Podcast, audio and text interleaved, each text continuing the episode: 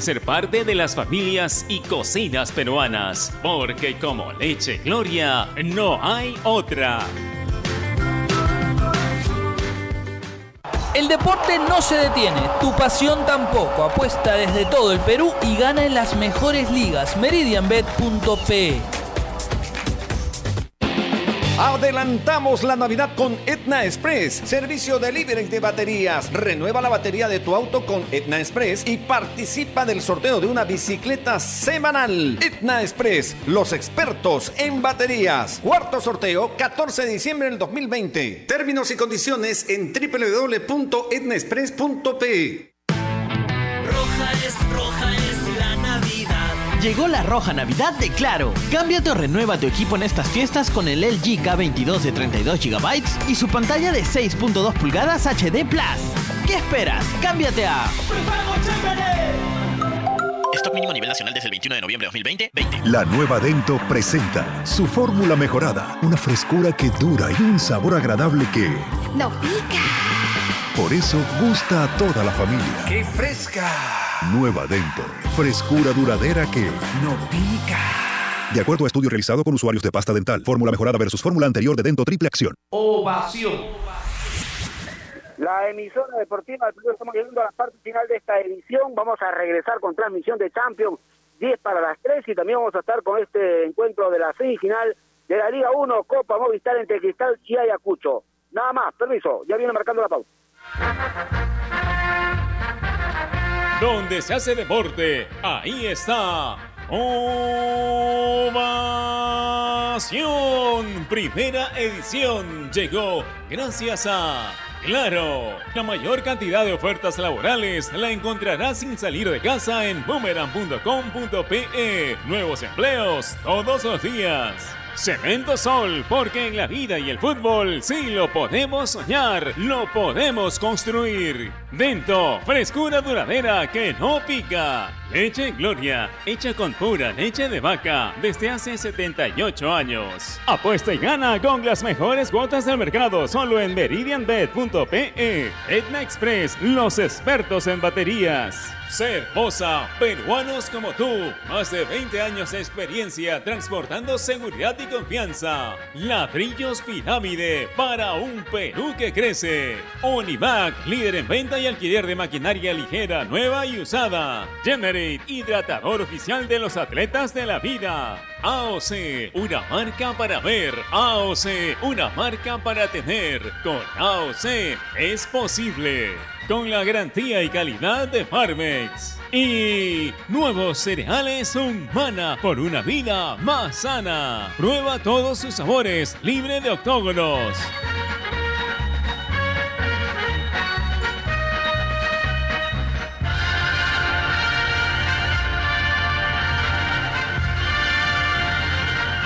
Cada vez más cerca a la final de la Liga 1 Movistar. Los rimenses tienen una nueva oportunidad de llegar a la final y no la van a desaprovechar. Los zorros demostraron por qué son los mejores de la fase 2 y van por más. Sporting Cristal, Ayacucho FC, con la narración de Giancarlo Granda y los comentarios de Maxi Mendaña. Semifinal ida, miércoles 9, 2.30 pm, solo por Gol Perú. Búscanos en nuestra web www.ovacion.pe. Más que fútbol.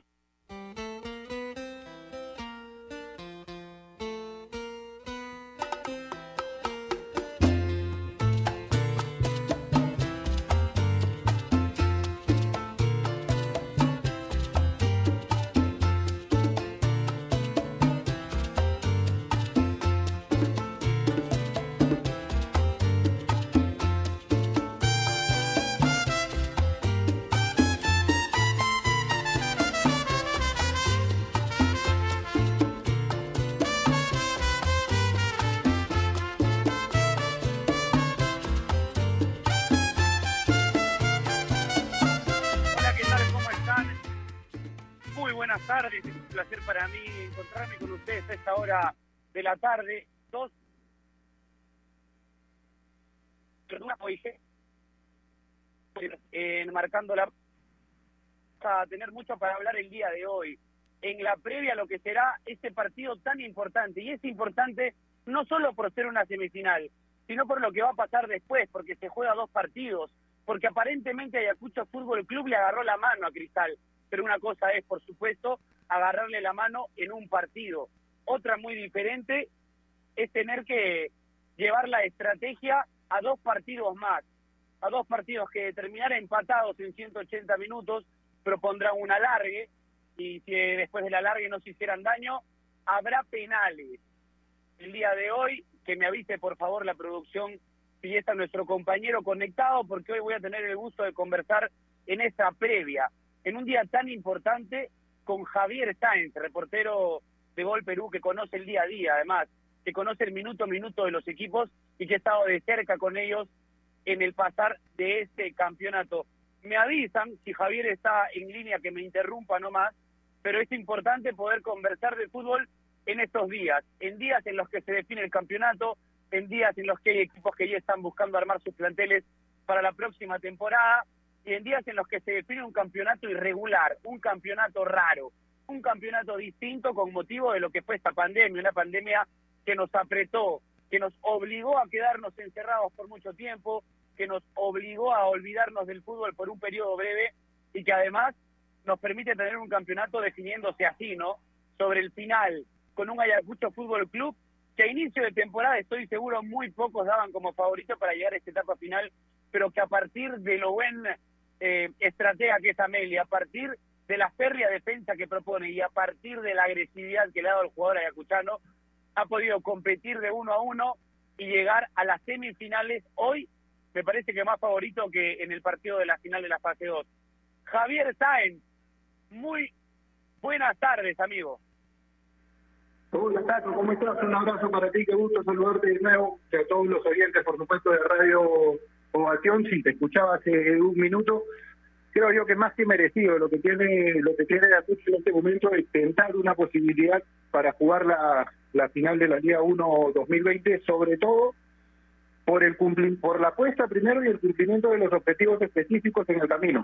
Yo lo comentaba en, la mañana y en algunos programas anteriores en Toki Taco y también en algunas posalas de, de la televisión de los partidos de Ayacucho, tuvieron claro desde el comienzo el tema de los objetivos a cumplir de manera específica para llegar a uno general es quedaba en el conteo. Como objetivo primero, digamos, se pusieron la meta de clasificar a un torneo internacional. No estuvieron tranquilos hasta que las matemáticas no dijeron que Ayacucho, de todas maneras, el próximo año iba a tener una participación internacional. Recién cuando cumplieron esa meta, pensaron en la posibilidad de meterse entre los cuatro y poder estar en una Libertadores. Y faltando tres fechas, es que se dan cuenta que pueden ganar la fase 2, faltando tres fechas me refiero para acabar el campeonato, y recién ahí se mentaliza el equipo de Ameli en lograr ese objetivo. Y luego paso a paso. Eh, muchos decían que era favorito Cristal en la final de la fase 2. El mismo profe Mosquera se encargó de, desmentirlo antes y después del partido. Por eso es que yo creo que no se podría hablar de subestimación del rival por parte de Cristal, sino más bien de que Ayacucho nunca se creyó menos que Cristal. Y tuvo claro que con sus argumentos, con sus formas, con sus fortalezas, potenciándolas, podía hacerle partido y lo logró teniendo bajas importantes, porque lo de Minay y lo de Quina, este último que hoy vuelve, son bajas o fueron bajas muy sensibles, te digo yo, en el sistema defensivo del, del profe Gerardo Nelly. Vamos a ver qué tanto le puede aportar el día de hoy Quina, no solo en defensa, ojo, no solo en defensa, sino hay que tener en cuenta que Ninsun es uno de los goleadores del equipo con cuatro tantos, dos de ellos de cabeza, una fortaleza de acucho el juego aéreo, y es un partido, una llave cerrada. Yo estoy completamente convencido y me la juego con eso, de que terminando el partido del día de hoy vamos a tener la llave cerrada para el sábado. Buen firmado ese que deja Javi, ¿ah? Que la jugaste y está bien, así es el fútbol. Creo que además de lo que has dicho para complementar un poco, ha sido un encuentro de estrategias, ¿no? Más allá de que sobre el papel uno haya parecido más favorito que el otro y tengo que hacer un reconocimiento real, porque a mí sí me parecía que Cristal llegaba siendo favorito, sobre todo por su propuesta de juego, ¿no? Un juego más pegado a campo rival, menos defensivo, aprovechando espacios, con mucha dinámica en mitad de cancha, pero decía, ¿no? Es un encuentro de estrategias. La estrategia ofensiva, por un lado, que es tendencia en el fútbol, pero otra cosa que viene siendo tendencia también en el fútbol de ahora es la buena manera de defender sin descuidar el ataque, porque claro, uno puede ser muy férreo para defender, cuidar el cero en arco propio, pero si no haces goles, no ganas un partido. Entonces, creo que ha sido una bonita manera de terminar el campeonato, encontrándonos con dos formas de jugar diferentes. El equipo de Mosquera para mí era favorito porque tenía más herramientas, me parece, porque desde el plantel, porque desde la posibilidad de recambios, me parece que presentaba más herramientas y además un Ayacucho que llegaba disminuido, que llegaba con algunas ausencias importantes, el hecho de que haya jugadores que vuelvan a este partido te presentan un Ayacucho con el mismo potencial del partido anterior, aunque hayan pasado cuatro días, aunque el desgaste sea seguramente normal para un partido como este, me animo a pensar que Ayacucho hoy tiene variantes, tiene más variantes de las que hubiéramos pensado, Javi, en la previa de este partido. Hay cosas para sopesar, sí, hay que pensar en la estrategia de dosificación de energía, pensando en semifinales, hay que pensar en utilizar bien los recursos y hay que pensar en hacer daño. Me imagino, y acá te pregunto esto, Javi, también, me imagino un partido con un cristal saliendo a buscar desde el minuto uno, pero un Ayacucho, que a diferencia del partido pasado, que entregó el primer tiempo, va a salir prendido desde el primer minuto también. ¿Cómo te imaginas el partido de hoy, Javi? Yo la verdad me lo imagino bastante parecido al, del sábado. efectivamente, con un cristal tratando de tomar la iniciativa y con un Ayacucho que primero va a intentar contrarrestarlo, como ha sido en casi todo el torneo con sus rivales. Ayacucho trata de neutralizar al rival y después atacarlo. Esa es una estrategia clásica, si se quiere, del profesor Gerardo Ameli, sin renunciar nunca al ataque, pero cuidando primero el cero. Eh, un ejemplo clarísimo de eso en, Ayacucho es el partido contra la Vallejo de la fase 2. Trató de neutralizarlo primero en el medio, de no dejarlo jugar, y a partir del minuto 12 o 13 es que comienza a atacarlo, quitándole la pelota y bloqueando no al jugador, sino la línea de pase que cada jugador rival tiene para, para iluanar. Y es más, te digo, es una indicación bastante clara del profesor Gerardo, Gerardo Ameli, marcar la línea de pase, bloquear los caminos para que el rival no pueda llegar. A partir de ahí atacarlo. Yo me imagino por eso un partido similar al del sábado en el sentido de que Cristal va a intentar, va a intentar tener la iniciativa, va a tratar de generar lo más que pueda un Ayacucho tratando de bloquear eso y a partir de ahí atacarlo. Son dos propuestas, como tú bien lo mencionabas, distintas, pero con fortalezas en ambos lados. Se enfrenta el equipo que más goles anotó en toda la temporada regular, Cristal, y el segundo que menos recibió, que es Ayacucho. El único equipo que recibió menos goles que Ayacucho en toda la temporada fue la Vallejo.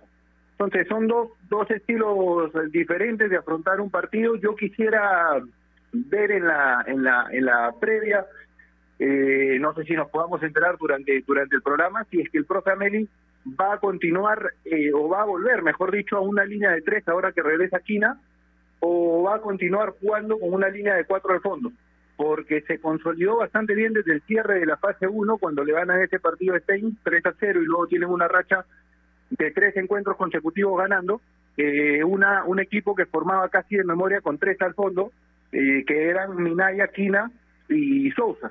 Luego Sousa se lesiona y ahora se le lesiona también, y vuelve obviamente, pero ahora también se le lesiona a Minaya, que creo que de los tres es el que mejor año había tenido. Entonces me gustaría saber la, la, la, la manera en cuanto al sistema para plantearlo por parte del profe Ameli, pero sí creo que al margen de ello, la idea en sí de neutralizar al rival primero, de mantener el cero y después atacarlo, no, no va a variar el día de hoy. De acuerdo con lo que dice Javi, y además esta información es súper importante, el hecho de cortar la línea de pase, porque obviamente Cristal es un equipo que desde la primera línea de volantes hace pases que rompen líneas, y es eso lo que quiere evitar porque es ahí cuando hace más daño. Además, tengo entendido que Mosquera espera que hoy Emanuel Herrera no se despegue tanto del área, que sea el finalizador del equipo, que es algo que le costó en el último partido. Javi, vamos a una pequeña pausa comercial, no sin antes contarle a la gente que este programa llega gracias a AOT. Si vas a comprar un televisor Smart, con AOT es posible. Vamos a la pausa y al volver tenemos un invitado especial. Edgar Ospina, director técnico colombiano, estará con nosotros para hablar un poquito de esta previa, el Sporting Cristal Ayacucho Fútbol Club en la semifinal de ida de este campeonato peruano, la Liga 1. Volvemos en breve con más Marcando la Pauta. AOC, la marca que te trae un producto de calidad al precio correcto, color, definición y tecnología. Todo lo que buscas está en un televisor AOC, con garantía y servicio técnico a nivel nacional. Con AOC es posible. ¿Es el voto obligatorio la mejor opción? ¿La inmigración ha aumentado la delincuencia? ¿Tenemos al Congreso más impopular? A veces la cantidad de información que recibimos deja más dudas que otra cosa. Nosotros nos dedicamos a resolverla. Entérate de más en enterarse.com. Enterarse. Sabes más, decides mejor.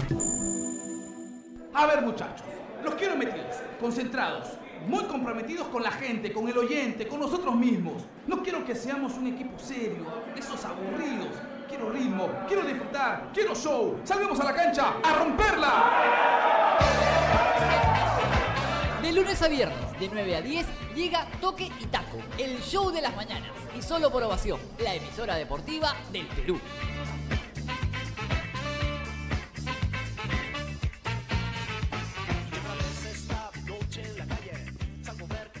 Cada vez más cerca a la final de la Liga 1 Movistar. Los rimenses tienen una nueva oportunidad de llegar a la final y no la van a desaprovechar. Los zorros demostraron por qué son los mejores de la fase 2 y van por más. Sporting Cristal, Ayacucho FC, con la narración de Giancarlo Granda y los comentarios de Maxi Mendaña. Semifinal ida, miércoles 9, 2.30 pm, solo por Gol Perú.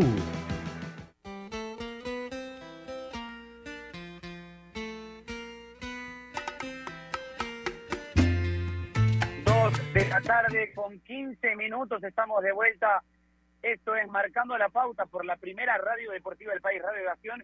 Y ya estamos en contacto franco. Establecido el contacto con el señor director técnico colombiano Edgar Ospina. Don Edgar, muy buenas tardes y bienvenido a Marcando la Pauta. ¿Cómo está? Hola, muy buenas tardes. Un cordial saludo, un fuerte abrazo para ti, igual manera para los compañeros que están hoy en tu programa y para todos los oyentes. Profe, eh, eh, primero agradecerle el tiempo y la deferencia con nosotros. El campeonato peruano este año, como la mayoría de campeonatos en el mundo, ha sido irregular. Eh, y en esa irregularidad del campeonato, equipos que normalmente se hacen fuerte en altura o en algún terreno distinto al llano, han sabido hacer campeonato como Ayacucho Fútbol Club. ¿A qué obedece que en un campeonato irregular un equipo a priori no favorito pueda destacar de esa manera y en un lugar que no le corresponde habitualmente como el llano de Lima? Bueno, la verdad que, que me parece que los equipos de la capital eh, ya no encuentran mm, superioridad frente a los equipos de provincia. Me parece que los equipos chicos ya se han, ya se han acabado. Hoy y- la muestra de equipos como Manucci, como César Vallejo, como el mismo Intigas, perdón, eh, eh, Ayacucho FC, eh, demostraron de que superaron la presión, eh, superaron el entorno difícil que es jugar en capital y, y- para una muestra los resultados son muy claros. Ayacucho ha hecho las cosas muy bien, a pesar de que se han encontrado una cantidad de situaciones y adversidades que han sabido superar, porque aquí no solamente Ayacucho, son todos los equipos que han convivido con la pandemia, eh, situación que nos ha alejado mucho eh, a, los amantes del fútbol de asistir al estadio. Hoy la gente no está asistiendo de una manera como regularmente se da.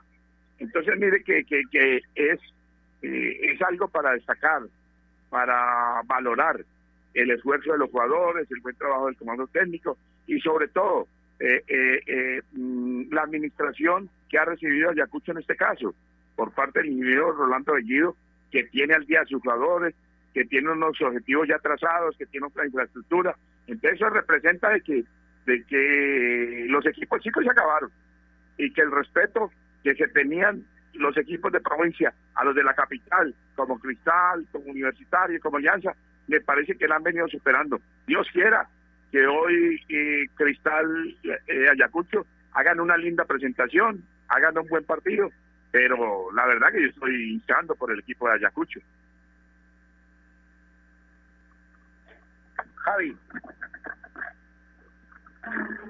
Profe, ¿cómo está? Primero, muy buenas tardes. Javier Sáenz los saluda. Muchísimas gracias por acompañarnos eh, en esta edición de Marcando la Pauta. Yo le quería preguntar, más allá del tema del tema táctico, técnico y de análisis de lo que puede ser el partido, ¿qué sentimiento le genera a usted que fue parte de, este club, de Ayacucho Fútbol Club, bueno, cuando se llamaba cuando se llamaba Inquidad, pero fue parte del, del equipo, fue director técnico del mismo en dos temporadas, en dos etapas, casi cinco años en total? ¿Qué le genera verlo en esta situación? Porque es una institución que ha trabajado de manera seria y ha ido consiguiendo objetivos a corto y mediano plazo, ahora tentando la posibilidad de un título. A usted como como ex integrante de- de- del club de la institución, ¿qué le genera verlo verlo en esta instancia?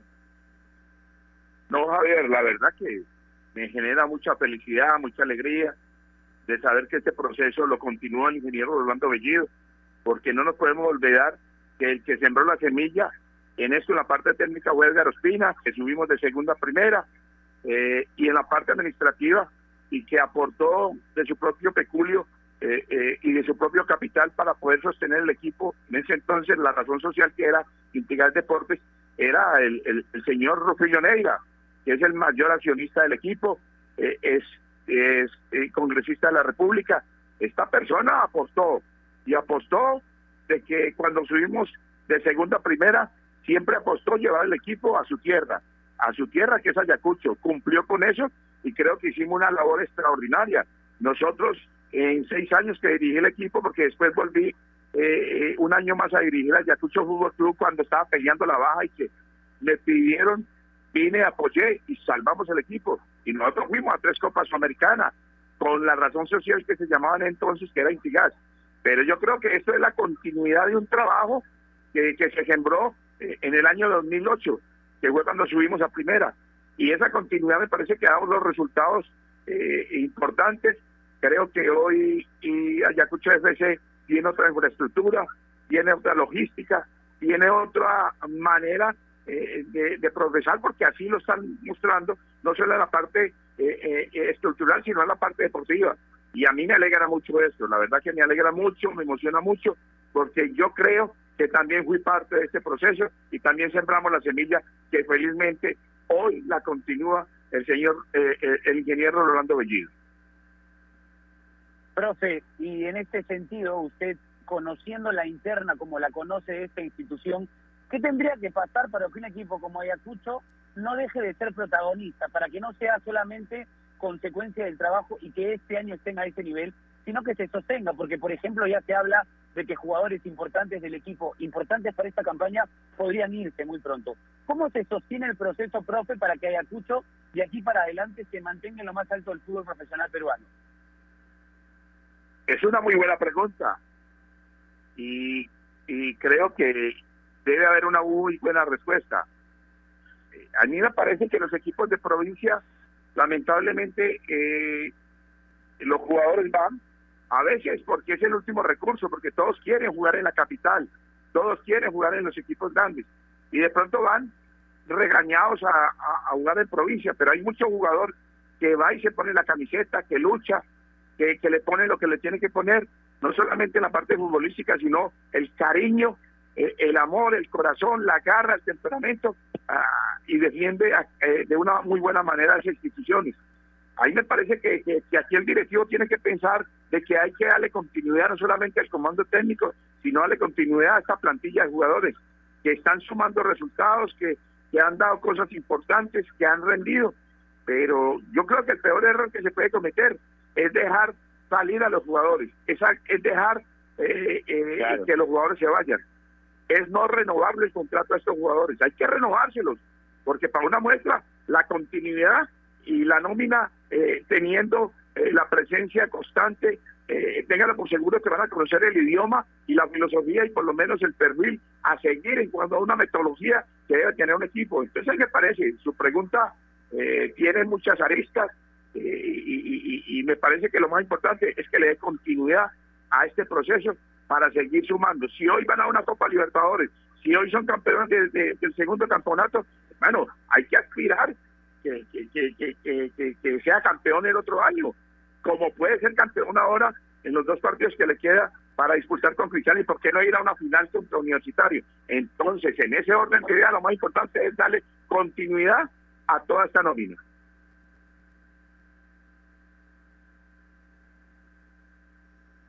Fabi, dale. Profe, y entrando, porque estoy totalmente de acuerdo con lo que mencionó y también me parece fundamental la, la consulta de, de Tato, porque definitivamente no no no se quiere, yo no creo que sea la, idea del club que esto haya sido y no es una casualidad, ya lo hemos conversado hace un momento, es un resultado de un proceso que se respetó y se respetó, como lo mencionaba usted, desde el año 2008 hasta ahora y me parece fundamental que se continúe respetando ello para que no sea flor de un día y se sigan dando resultados de aquí en, de aquí en adelante, de aquí en más. Ahora, entrando en el partido de hoy, hace un momento conversábamos con Tato cómo nos imaginábamos el encuentro, cómo podía ser. Usted con, con la vivencia de entrenador, habiéndolo sentido desde adentro y habiendo tenido la oportunidad de, de, de dirigir en este tipo de circunstancias, porque lo pasó con Alianza Lima, con la U también, ¿cómo se imagina que puede plantear el partido hoy Ayacucho? A mí me parece que, que este es un partido muy equilibrado. Ambos van a llegar con las mismas posibilidades. Y no creo que, que, que Cristal, con el mayor de los respetos, va a ganar de camiseta. No, no, no, no. Yo no creo. Porque hoy el jugador de Ayacucho está fortalecido mentalmente.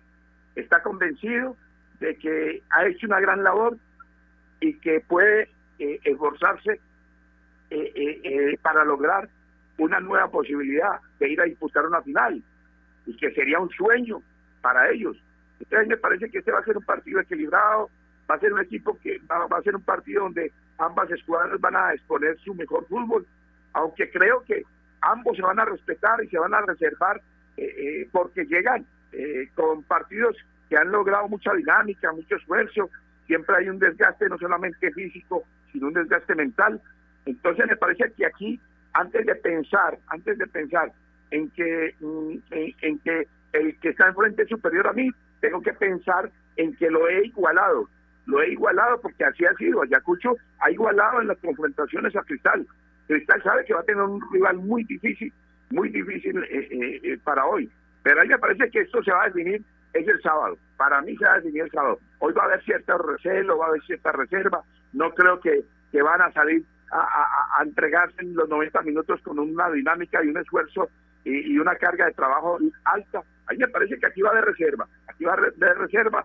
Van a calcular el esfuerzo porque el equipo, ambos llegan desgastados físicamente, desgastados mentalmente, pero con una capacidad y un amor propio de saber que si sacan un buen resultado van a aspirar a pelear la final contra Universitario, que sería lo soñado y lo que mayor aspira un técnico y un grupo de jugadores, ser campeones. Profe, usted ha trabajado, ha sido entrenador de más o menos 20 equipos eh, a lo largo de su carrera y eso habla de su correcta trayectoria y la clase profesional que es usted.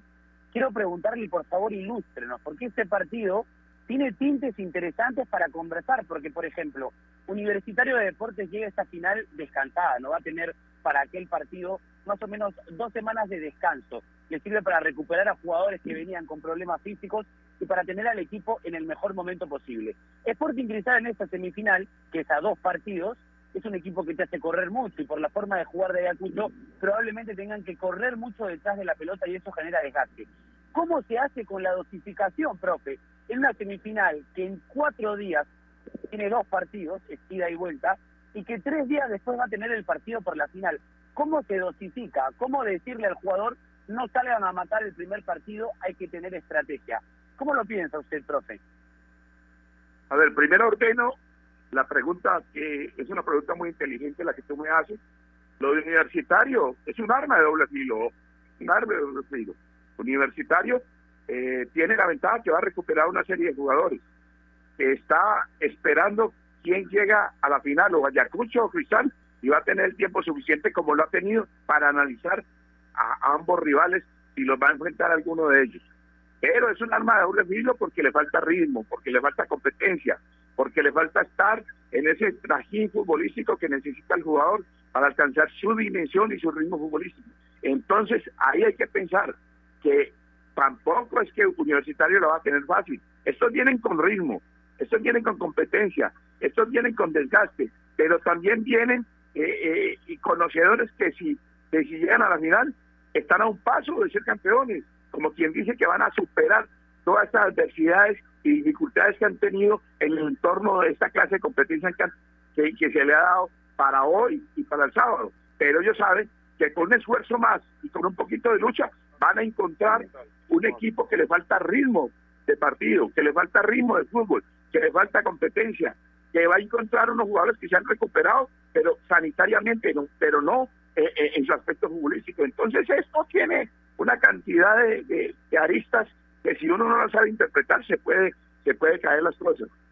Yo simplemente le digo que, estos son partidos que hay que saberlos manejar, hay que saberlos manejar, hay que tener un equilibrio emocional eh, y sobre todo ser muy equilibrado en lo que va a realizarse en la cancha, tener un equilibrio futbolístico, tanto defensivo como ofensivo. Para mí, para mí, vuelvo y le digo, a estas instancias, cualquiera de los dos puede ser eh, el finalista que va a estar frente a Universitario de Deporte, pero es difícil. Para mí es un, partido muy difícil.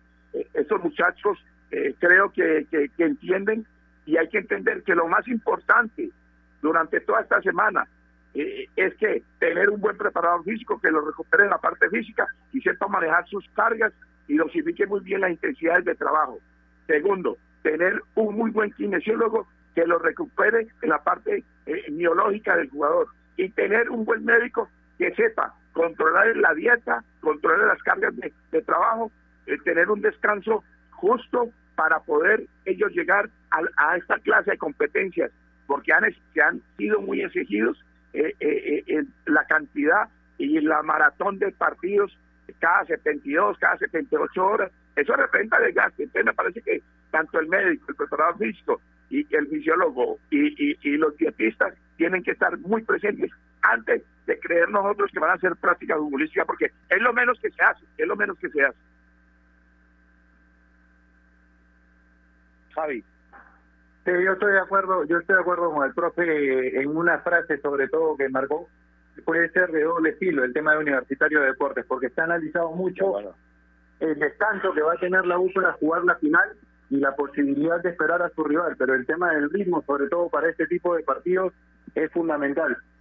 Profe, de mi parte para, para cerrar, hoy el corazón está con Ayacucho, me imagino. No es, es un poco una obviedad, pero el, corazón de usted está con Ayacucho en la previa en la previa y durante el partido.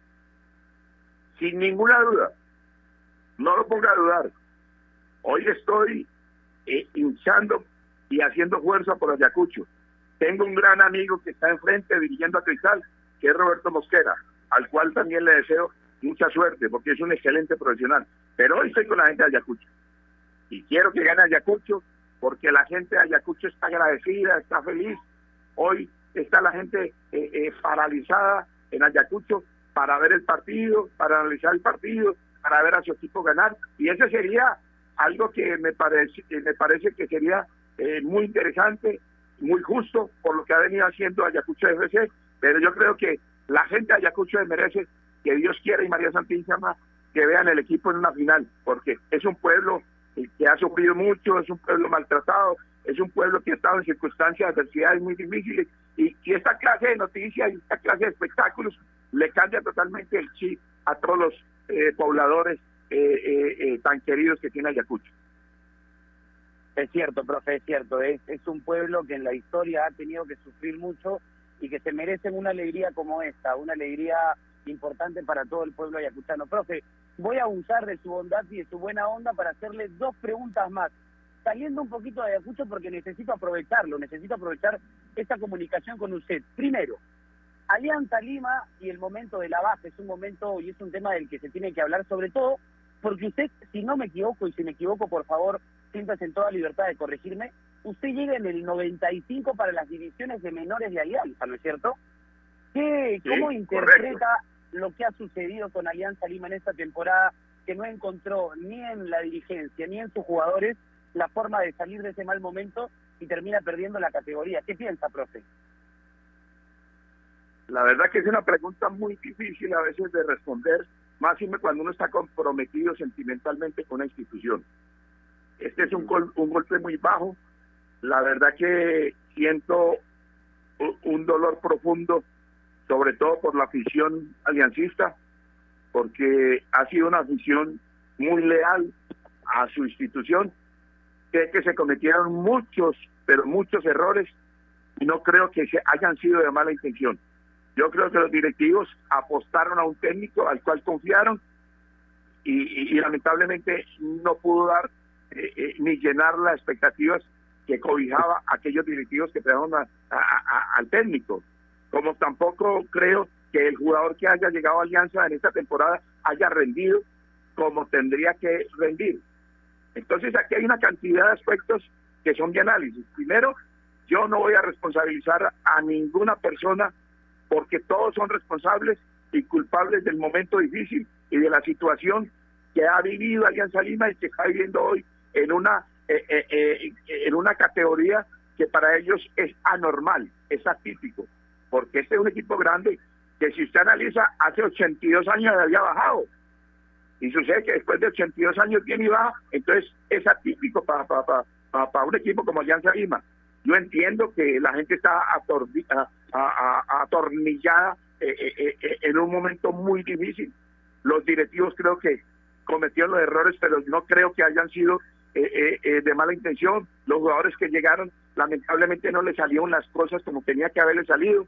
El técnico, que fueron no solamente uno, sino tres o cuatro que tuvo Alianza en el 2020, eh, eh, eh, yo no creo que hayan tenido mala intención o hayan deseado que Alianza bajara.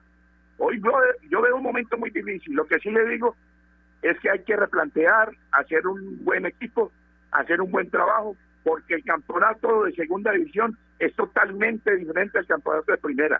Ahora Alianza sirve como motivación para todos los equipos que van a participar en segunda.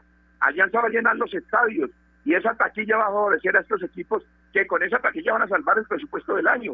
Ahora, un campeonato atípico al que va a jugar Alianza. Alianza cuando juega en primera, el campeonato es de 10, 12 meses. Para una muestra, mire que el campeonato está en este momento activo. El campeonato de segunda se va a jugar en 4 o 5 meses. Yo me pregunto, ¿qué va a hacer Alianza con 6 o 7 meses sin competencia? ¿Qué va a hacer Alianza con darle continuidad a una serie de jugadores que tienen contrato uno o dos años eh, eh, con la institución? Entonces hay una cantidad de cosas que dificultan y que, y, y- y- y que en estos momentos no hay una respuesta.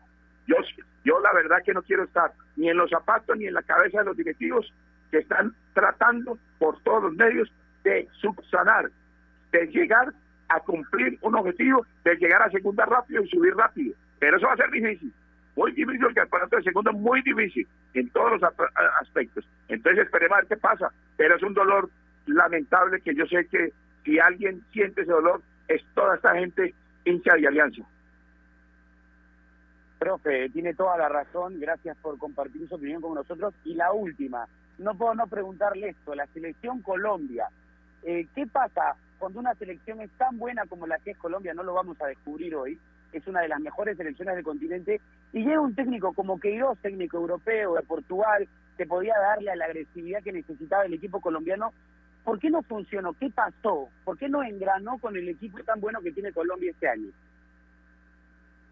es el primer error que cometieron los directivos colombianos es llevar a un técnico europeo. Nosotros estamos enseñados a que nos manejen los, euro- los europeos. De pronto, el jugador colombiano que está jugando hoy en Europa está jugando los mejores equipos de, de- Europa y sus grandes equipos de Europa. Pero sucede que eh, eh, el profesor Carlos Queiroz llegó con un objetivo, con un pensamiento, porque son técnicos rígidos, eh, rectos, que tienen mucha disciplina, que tienen mucha exigencia. Y el jugador de Sudamérica siempre está distraído, eh, eh, siempre está tratando de sacarle la vuelta a una cosa a la otra. Y cuando encuentra un hombre exigente, un hombre disciplinado, eh, téngalo por seguro que por ahí ellos no se adaptan a eso. Y si se adaptan, se van a demorar mucho. Pero para la eliminatoria usted tiene que tener un técnico que, que, que no puede esperar mucho tiempo. La cuestión es de competir y ganar, porque las, las eliminatorias no es de competir, la eliminatoria es de sumar y sumar y sumar y sumar. El que no suma se quedó, se quedó. Entonces, eh, Colombia eh, vivió un momento muy difícil que pierde 3-0 contra Uruguay en la cancha nuestra en Barranquilla, donde hay humedad, donde el calor es muy alto, donde Uruguay no había ganado allá y nos mete tres goles caminando, caminando, y Colombia también caminando y no respondimos. Creímos que hubo un accidente del fútbol y como tal esperábamos que se recuperaran frente a los ecuatorianos en Quito. Y vamos a Quito y nos meten seis. Entonces, ¿qué pasó? Se llegó a la conclusión que el interno estaba roto, que las relaciones no eran las más correctas, que lo que se estaba haciendo de pronto iba a peligrar la estabilidad del próximo mundial para Colombia. Hoy han decidido de que el profesor Queiroz se fue y hoy está llegando, creo que está llegando hoy Reinaldo Rueda, un técnico que conoce el medio, que conoce la gran mayoría de sus jugadores, que conoce el entorno, que sabe qué puede hacer, porque nosotros los sudamericanos nos gusta el jugador, nos gusta el jugador que juegue bien al fútbol, que, que genere fútbol, que técnicamente sea bien dotado, y por ahí el europeo pierde, eh, pierde eh, la visibilidad en eso, pero eh, remarca más lo que más a ellos les gusta, transiciones largas, juegos largos, fútbol de marca, de choque, de lucha, y, y, y, haciendo énfasis mucho en la parte física, situación que es muy diferente al perfil y al sistema de trabajo que tienen los sudamericanos. De acuerdo, profe. Eh, bueno, nada, ha sido un genuino placer poder tener esta charla con usted. Ojalá estas charlas fueran tan largas, no profe, más largas. Pero la radio, la televisión y todos los medios de comunicación de este tipo son tiranos para quitarnos el tiempo. Profe, le mando un fuerte abrazo. Gracias por haber estado con nosotros enmarcando la pauta y que le vaya muy bien a usted y a su familia. Oh, un fuerte abrazo, mi para, para ti, el agradecido soy yo. Espero de que tengan tenga un año nuevo eh, eh, lleno de felicidad. Dios quiere y María Santísima que sigamos aspirando a que nuestra familia se mantenga intacta. Creo que esta pandemia nos ha dejado muchas muchas enseñanzas positivas. Lo más importante para nosotros hoy no es el metal, es que tengamos salud, que tengamos vida, y eso le deseo a todos los oyentes del programa, a todos los integrantes del programa, y Dios quiere, María Santísima, y muchas bendiciones, y que las cosas nos salgan de la mejor manera. Hasta siempre. Muchísimas gracias, profe, un abrazo para usted. Estuvo Edgar Ospina, técnico que conoce nuestro fútbol, nuestro campeonato, que ha tenido una identificación importante con Ayacucho Fútbol Club en otros tiempos, es cierto, pero que conoce la interna y de hecho Javi hoy nos ha un poco ampliado el panorama de cómo se trabaja en la interna, de quiénes están a cargo, de quiénes son los responsables y siempre interesante poder hablar con alguien de fútbol, ¿no, Javi?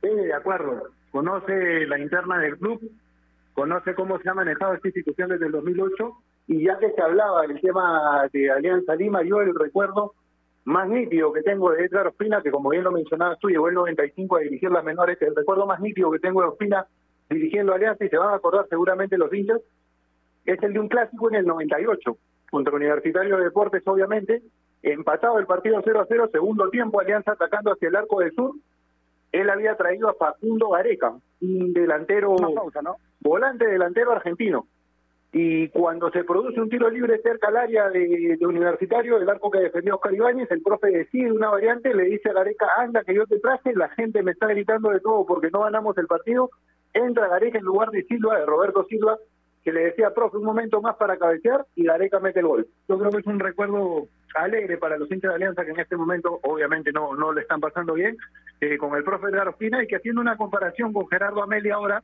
le pasó en algún partido con una decisión a la inversa. Estaba Gonzalo Papa en la cancha en el partido contra la César Vallejo. Estaba decidido el cambio de, de Lucero en lugar de él, de Gonzalo Lucero en lugar de él. Y el profe Meli decide que se quede en la cancha. Papa, sacan el tiro libre y Papa nota. Son cosas que tiene que tiene el fútbol anecdóticas, pero es el, recuerdo quizás más nítido que tengo de Ospina con Alianza, con el que hizo una muy buena campaña en el 99, también en este equipo que integraron Tresor, más La Gualdir, eh, Pizarro en algún momento y que bueno, por razones que a todos conocemos no pudo dirigir la, la, etapa final ni, ni la definición del torneo contra la U. La, termina dirigiendo Pinto, pero toda la campaña la hace. Es cierto, campañón el quiso Edgar Ospina en aquel momento. Eh, Javi, te propongo meternos de lleno en estos minutos finales porque vamos hasta las 2 y 50. La radio tiene programadas transmisiones de partidos, así que para meternos en la táctica, para meternos en lo que va a significar el partido. Lo que vi en el último partido, en la final de esta fase 2, fue que eh, Cristal necesitó de un Tábara más metido, porque a lo largo del campeonato Tábara ha sido una manija importante, tiene personalidad, algunos dirán, no, pero Tato es muy joven. Es muy joven, pero es un chico que juega con personalidad. Y para jugar en Cristal, para jugar con los monstruos que tiene al costado, tiene que tener ese temple. Y Tábara lo ha tenido, pero en ese último partido estuvo como escondido, huyéndole a la responsabilidad. Me parece que pasa un poco por ahí el partido mm, de Sporting Cristal por Tábara y por la utilidad que le puedan dar a Manuel Herrera. Aparentemente, y eso me lo podrás confirmar tú quizás, pero Mosquera tiene la intención de no sacarlo tanto del área. La versión de Manuel Herrera este año ha sido una versión de Manuel Herrera jugando a veces de 10, ¿no? recogiéndose para darle espacio a los compañeros, a los extremos que llegaran sin opción o con opción de pase sin marca, pero quiere tener a Herrera en este partido más metido en el área, como finalizador. Y Ayacucho me parece que va a depender de que plantee una línea de tres, este, que termina siendo una línea de cinco, es cierto, por la vuelta de Quina, pero va a tener que ser un equipo muy agresivo y tratar de proponer un juego no tan pegado a su campo, porque si Ayacucho defiende muy pegado a arco propio, el arco rival le va a quedar muy lejos y Mauricio Montes y sus otros jugadores no tienen la velocidad y además pensando en dosificar, ¿no es cierto?, en tener que llegar a la próxima semifinal entero o por lo menos para competir. Así me lo imagino, Javi.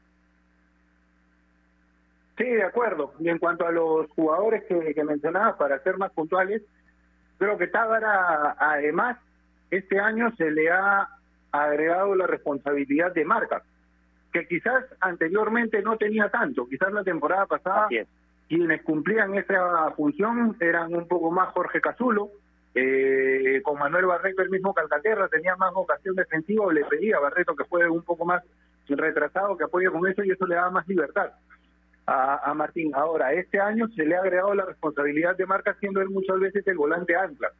A mí no me gusta mucho el tema de las estadísticas, pero creo que a veces ayudan. Es el jugador por el que más pasa la pelota en el tal. Es como se decía antiguamente la aduana del equipo. Entonces me parece que va a partir o va a depender mucho de cómo esté él el inicio de la generación en cristal. Más si tenemos en cuenta que al profe Mosquera le gusta que sus equipos tengan un sello que viene marcado por la buena, el buen toque del balón, la generación a partir de ello, el buscar espacios a partir de, de, los triángulos que se puedan generar en el medio. Y en cuanto a Herrera, sí, me parece que en este partido Cristal lo necesita un poco más como finalizador que como asistidor. En la temporada ha hecho las dos cosas. Ha sido el máximo goleador del equipo y uno, si no me equivoco, junto con Corozo, los, los dos mejores asistidores del, del, del cuadro celeste en toda la temporada creo que hoy, por cómo se vio el partido pasado y porque el pecado, si se quiere, de Cristal fue no concretar las ocasiones que tuvo, necesita una Herrera mucho más metido en el área de, finalizador que tratando de salir de la misma para generar los espacios que el resto de sus compañeros eh, pueden, pueden, pueden abrir a partir justamente de estos triángulos y el buen toque de balón que ha, implementado Mosquera desde que llegó. En cuanto a Ayacucho, me parece que va a ser vital el funcionamiento de su defensa. La presencia de Quina va a ayudar, va a ayudar mucho. Eh, y creo yo que pasa pasa el tema del ataque por cómo estén en el recorrido Cosil y Villamarín, si es que juegan los dos por, por los costados. Ha habido partidos en que han estado intratables ambos para, para, para el rival y han defendido, han cerrado su zona y a la vez han generado problemas en el área rival. Me parece que por los costados es que pasa el hecho de que, de que Ayacucho pueda generar la cristal y por supuesto por los finos que estén arriba Mauricio Montes, que viene muy bien, o las cuadras, si es que decía el profe que jueguen, que jueguen los dos, o, si es yo Villamarín por cómo estén ellos de cara, de cara al arco. Pero fundamentalmente en Ayacucho veo yo el tema de los costados, de Villamarín por la derecha y de Cosido que ha tenido un gran año por la, por la banda izquierda. Suscribo todo lo que dice Javier, y qué mejor que tú para poder hablar de este tema ya que has conocido a lo largo del campeonato el día a día de la mayoría de equipos. Y el inicio de este, de este programa viste un par de datos que son completamente relevantes, ¿no? El equipo más goleador es Cristal y el segundo menos goleado es Ayacucho. Eso ya te propone un poco la idea, pero claro, para ganar este tipo de partidos tienes que poder anotar. La presión está claro y no sé si compartes, pero la presión en la final estaba del lado de Cristal porque lo habías dicho bien también, ¿no? Históricamente ha llegado un campeonato internacional y desde ahí ya estaba logrado un objetivo, uno de los más importantes que tenía este equipo ayacuchano. Quizás ellos mismos no contemplaban la idea de ser campeones a final de año, una idea que hoy quizás contemplen, pero aún así el favorito para muchos puede seguir siendo Cristal por jugarse a dos partidos y creo yo que le quita presión el hecho de estar bien en el campeonato internacional, el hecho de ser campeón del clausura o de la fase 2 para Ayacucho. ¿Te parece, Javi, y ya cerrando el programa de hoy, ¿te parece que le quita presión y que eso puede favorecer a Ayacucho? No, yo creo que la, en, en, esta instancia me parece que la presión está para los dos. Además, si es que nos ponemos a revisar que Ayacucho quizás no pensaba a comienzo de temporada, de temporada pelear por este objetivo, justamente por lo que te marcaba hace un momento, que ellos se fueron poniendo objetivos a corto plazo y después de cumplirlos pensar en lo que seguía, también tendríamos que ver que cuando se entra el confinamiento y cuando se sabe la fecha del reinicio del campeonato, quizás muchos hinchas mismos de Cristal no se imaginaban que su equipo iba a estar en esta situación. Yo te cuento algo breve que grafica la situación. Roberto Mosquera, después de que pierde el único partido en el que ha tenido una derrota post confinamiento, porque antes había perdido con Stein, pero post confinamiento solo pierde con Grau en San Marcos, me dice en la conferencia, cuando yo tomo el equipo, nadie, incluso creo yo hinchas de Cristal, me lo dijo él, meterían sus 100 soles apostando a que Cristal va a pelear el campeonato. Yo como técnico sí los meto. Y eso que dice se ve eh, reflejado en los resultados que ha conseguido. Ahora, en cuanto al tema de presión, a mí me parece que la presión es la misma para, para el atleta que se ve cerca de conseguir un objetivo tan grande como es un título. No no creo que haya más presión de un lado o del otro. Y te soy sincero, de, si algo de creer en favoritismo me quedaba, el, el sábado se me fueron todas las dudas, creo que en esta instancia no hay favorito, cualquiera le puede ganar a cualquiera. Y para cerrar, dato que se nos va el tiempo, te cuento que es una fecha especial para ambos. Hablaban de historia hace un momento y lo mencionaban tú y el propio Espina de la reivindicación de un pueblo como Ayacucho. Hoy se conmemora un aniversario más de la batalla de Ayacucho. Hoy, justamente, Ajá. 9 de diciembre de 1824 fue la batalla de Ayacucho, cada vez más cerca del centenario de la misma. Una fecha muy especial para la gente de Ayacucho, de Guanta, de donde es el equipo, que seguramente va a estar al pendiente de lo que va a ser el partido. Y en el caso de Cristal, un día como hoy, se coronó campeón en 2012 con el mismo técnico, con Roberto Mosquera. Eh, gol de Ross a Garcilaso, hoy Cusco Fútbol Club, y a partir de ahí Cristal fue campeón en todos los años pares, 2012, 2014, 2016 y 2018. Así que es una fecha especial para ambos, no sé si le sirva a la gente que apueste, pero ahí, ahí está la información sensacional cierre de programa, Javi. Te agradezco mucho, no solamente por esta conversación, sino por esos datos finales, ¿no? Relevantes o no, son datos importantísimos porque recogen la emotividad alrededor del fútbol, que es algo súper importante. Estoy contigo que no hay protagonistas, perdón, que no hay favoritos, pero sí creo y voy a discrepar en el hecho de que pierde eh, presión Ayacucho. Ya tiene el primer objetivo, ya fue campeón de la clausura, entiende que en un partido doble, y eso lo he podido conversar con algún jugador de Ayacucho, Muchos podrían pensar que en un tema físico Cristal podría estar un paso adelante. Yo sí creo que juega con menos presión Ayacucho Fútbol Club hoy. Pero nada, encantado Javi de haber compartido el programa de hoy contigo. Que para la gente el espectáculo de hoy sea es un espectáculo, que se juegue buen fútbol, que apuesten por buscar el arco rival y que el que como finalista después de esta final o semifinal doble sea el más justo, no sea aquel rival que se mereció estar en ese lugar. Creo que los tres que disputan la fase final hoy, Cristal, Ayacucho y la U, son los mejores del campeonato, han sido los mejores del campeonato y esperamos que hoy tengamos un lindo partido de fútbol y una linda primera semifinal. Javier, te mando un abrazo fuerte, hermano. Un abrazo para ti, Tato. Un gusto, un gusto siempre. Y te digo más, un aprendizaje conversar contigo, con el profe Ospina, de, de esto que tanto nos apasiona, que es el fútbol. Un gusto grande siempre. Un abrazo a la distancia y ojalá nos podamos ver pronto y, a la gente que sintoniza siempre marcando la pauta, que no se preocupen, ya mañana está de vuelta el querido Gerardo Flores. Un abrazo, Tato, un gusto. no, el gusto es todo mío, Javi, eres un crack y, has enriquecido esta, este programa. Un abrazo para todos, no se olviden que eh, si vas a comprar un televisor Smart con AOC es posible, quédense en la radio, hay partidos de fútbol, mucha información como siempre y con nosotros será hasta el próximo día. Un abrazo para todos y hoy que gane el mejor. Nos vemos. Chau.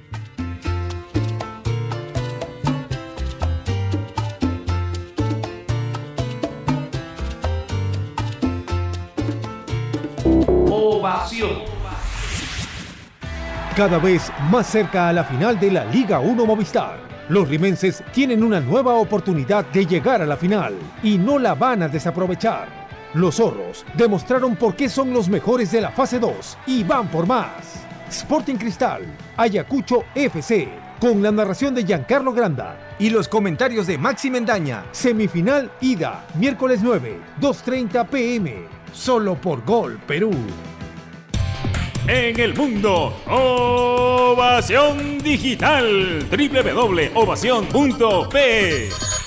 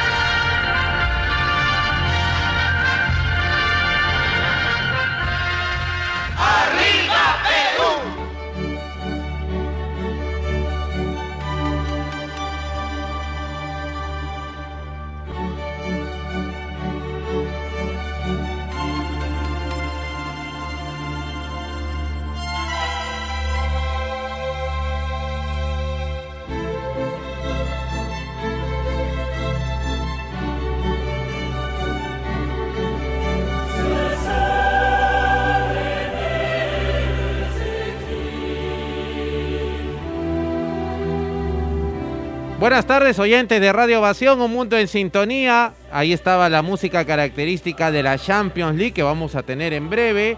Y luego vamos a estar, empalmamos con lo que va a ser el partido entre Sporting Cristal y Ayacucho Fútbol Club, eh, que va a estar precisamente en el relato Jorge Changra, va a estar también Ricardo Mora junto a los compañeros para lo que va a ser ese partido entre Sporting Cristal y Ayacucho Fútbol Club. Es primer, primera semifinal o partido de ida, como quieran llamarlo, de lo que va a ser dos encuentros, tanto hoy como el sábado. Hoy partido programado para las 3 y 30 para ver quién de los dos puede sacar ventaja. Y el sábado tendremos ya la definición para ver quién de los dos, Ayacucho Fútbol Club o Sporting Cristal, va a la final contra Universitario de Deportes. Algunas noticias antes de darle pase a los compañeros para quedar con lo que significa la Champions League. El técnico Vidoglio confirmó que va a seguir como técnico de la Universidad San Martín para el 2021. El que ya no sigue es Gentile, ¿no? el delantero. Él se va al cuadro de UTC. Joel Pinto ha renovado con Sport Huancayo. Eh, también Puchito Flores se queda como técnico de la escuadra de Binacional. Yorley Mena, el delantero de Vallejo, va a seguir siendo poeta. Así es que ha renovado una temporada más. Eh, la comisión disciplinaria que declaró infundado el reclamo de Cristal contra Ayacucho Fútbol Club renovó Raúl Fernández con la escuadra del Deportivo Binacional. Y hay que decir que mañana, así como ahora hay Champions League, mañana hay Europa League y Cristian Benavente ha sido convocado para el choque que va a tener su equipo el Antwerp ante la escuadra de el Tottenham. Hoy continuó el partido que ayer se había paralizado en contra del racismo, eh, luego de estas expresiones del cuarto árbitro, entre París Saint Germain y Basasekir. Ese partido estaba 0-0 en 14 minutos de la primera etapa, pero ha terminado ganando París Saint Germain 5 a 1. Neymar, dos go- eh, tres goles de Neymar y dos de Mbappé. En este 5 a 1 había anotado Topal para la escuadra del Basasekir. Con esto, y completamos otros resultados, Atalanta le ganó al Ajax 1 a 0 con gol de Muriel y eh, que igualó con Liverpool 1 a 1 ya en partidos finalizados, ya vienen varios encuentros a las 3, pero nosotros vamos a estar con el Real Madrid con Borussia Mönchengladbach. Bueno, solamente para completarlo de ese grupo, Paris Saint-Germain es líder. Entonces, es uno de los rivales que le podría tocar a Barcelona si es que así se da el sorteo. Vamos con la Champions League. Para Farmes, tu guía experto para nuevos cereales humanas por una vida más sana, para leche Gloria, hecha con pura leche de vaca, Unimago, una empresa Ferricor boomerang.com.pe. Nuevos empleos todos los días. Saludamos a Ángelo Palomino, a quien le damos las buenas tardes. Tenemos Champions League. Buenas tardes, Ángelo. ¿Qué tal, Iván? ¿Cómo estás? Una buena tarde para ti y para todos los oyentes de Radio Mundo en Sintonía. Partido por la Champions League, jornada número 6, la fase de grupos. Última jornada, Grupo B. Estamos en el estadio Alfredo Di Stéfano para llevarse el partido entre Real Madrid ante el Borussia Mönchengladbach. Vamos ya rápidamente con las alineaciones. Primero con el equipo de Zinedine Zidane. En el arco estará Courtois número uno. Defensa de cuatro con Lucas Vázquez, posición ya habitual para Lucas Vázquez por la zona derecha, lateral derecho número 17. Zagueros centrales Ramos número 4, Barán 5 y por la zona izquierda Mendy número 23. Medio campo para Casemiro 14 junto a Luka Modric número 10 y Tony Cross número 8 y el tridente ofensivo, el 20 Vinicius Junior, el 25 Rodrigo y el número 9 Karim Benzema para el equipo del Real Madrid. Vamos ahora con el cuadro visitante, el equipo de Borussia Mönchengladbach, el equipo alemán. En el arco estará Sommer, número 1, defensa de 4 con Leiner, 18, Ginter, número 20, 30 para El Bedi y 17 para Wendt. Medio campo para Kramer, número 6, junto a El Neuhaus, 32, Turam número 10, el enlace Steen número 13, Plea número 14